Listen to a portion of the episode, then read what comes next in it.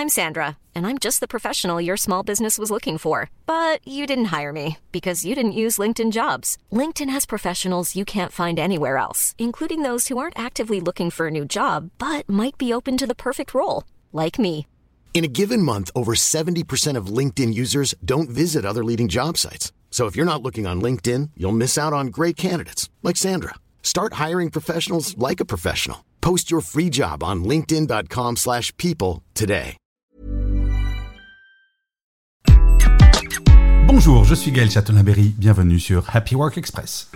Selon une étude réalisée par la chaire d'innovation managériale de Audencia Business School en 2022, seulement 20% des salariés ambitionnent d'occuper un poste de manager. Bonne ou mauvaise nouvelle Je vous donnerai la réponse à la fin de cet épisode. En tout cas, cette étude a interrogé 1000 salariés et révèle que la fonction de manager ne suscite pas vraiment d'engouement. Alors pourquoi une telle désaffection pour le rôle de manager? Les raisons sont multiples. Tout d'abord, les salariés craignent le stress associé à la fonction, avec 61% d'entre eux citant cette préoccupation majeure. Les tâches administratives lourdes sont également un frein, avec 56% des répondants qui estiment que cette charge administrative est décourageante. De plus, le manque de reconnaissance en interne est un facteur significatif, avec 42% des salariés qui considèrent que leurs efforts ne sont pas suffisamment valorisés. Il est également intéressant de noter des disparités entre les sexes et les tranches d'âge. Les hommes sont plus nombreux que les femmes à aspirer à une telle promotion, avec 24% contre 18%. De plus, et ça, cela m'a surpris, pour être très honnête, les jeunes âgés de 18 à 34 ans sont ceux qui désirent le plus devenir manager avec un taux de 32%. En conclusion, la grande majorité des salariés ne souhaitent pas devenir manager. Cette fonction est donc perçue en résumé comme étant stressante, administrative et peu valorisée. Mais est-ce que c'est si grave que cela?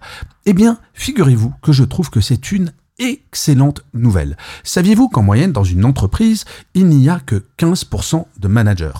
Or, aujourd'hui, il faut bien avouer qu'il y a un grand nombre de managers qui le sont devenus un peu par obligation. Je fais partie de cette génération, celles et ceux qui ont commencé à travailler au siècle dernier, pour qui devenir manager était une récompense, un aboutissement dans la carrière. Quand j'étais en école de commerce, on nous faisait clairement comprendre que si on voulait réussir sa carrière, il fallait devenir manager.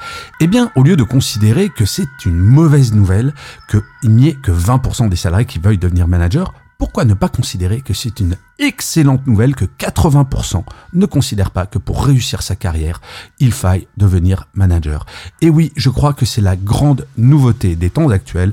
Être manager, ce n'est plus une finalité, c'est un métier. Et plus les gens seront motivés pour le faire, plus les entreprises fonctionneront bien et plus le management sera bienveillant. Bref, je trouve que ce chiffre de 20% est une excellente nouvelle. Merci d'avoir écouté cet épisode. N'hésitez surtout pas à vous abonner. Vous serez tenu au courant du chiffre du jour de demain.